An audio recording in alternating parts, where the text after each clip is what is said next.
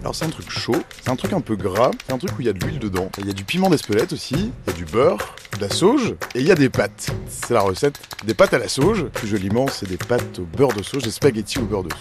Ludovic Pochant, toi tu es journaliste au service numérique de France Info. Alors cette recette, elle vient d'où? Elle est née probablement d'un- d'une arrivée un peu tardive dans une vieille baraque de campagne chez mon pote Jérôme à Moutier au Perche, c'est dans le Perche. Et voilà, on arrive tard, on ouvre la maison et puis dans le frigo, bah, il restait un peu de parmesan, un peu de beurre, un peu d'huile et dans le jardin, il y avait un grand bouquet de sauge. Et en fait, on avait que ça à bouffer. C'est une recette moi qui me rappelle euh, des, des grandes plâtrées de pâtes euh, entre copains près de la cheminée en buvant du rouge. J'en garde euh, des souvenirs assez émus puisqu'on a fait euh, des centaines de, de grandes tablées de copains et, et souvent c'était des pâtes à la sauge. Donc c'est la recette euh, qu'on crée à partir de ce qu'on a dans le, dans le frigo.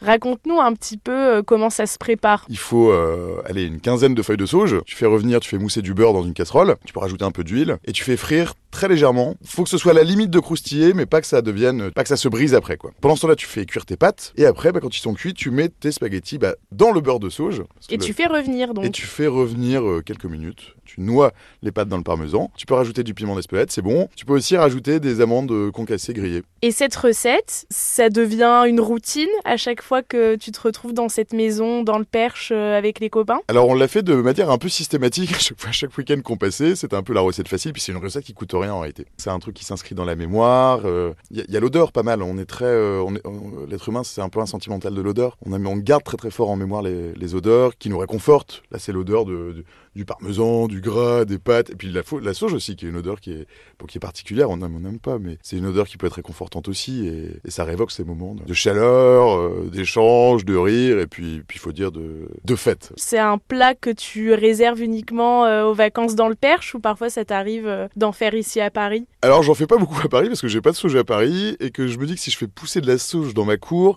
elle va vivre bah, donc dans ma cour, donc à la fois au milieu des poubelles et dans l'atmosphère de Paris. Et je sais pas si j'ai envie de manger cette sauge là, bah, ça se trouve quand même, hein. mais il faut faire la démarche, c'est-à-dire je- j'en ai pas forcément dans mon frigo, je vais aller au supermarché à côté, et donc je le fais pas forcément, mais si je peux je le fais et c'est un plat que je me fais à moi-même souvent. Merci Ludovic Mais je t'en prie.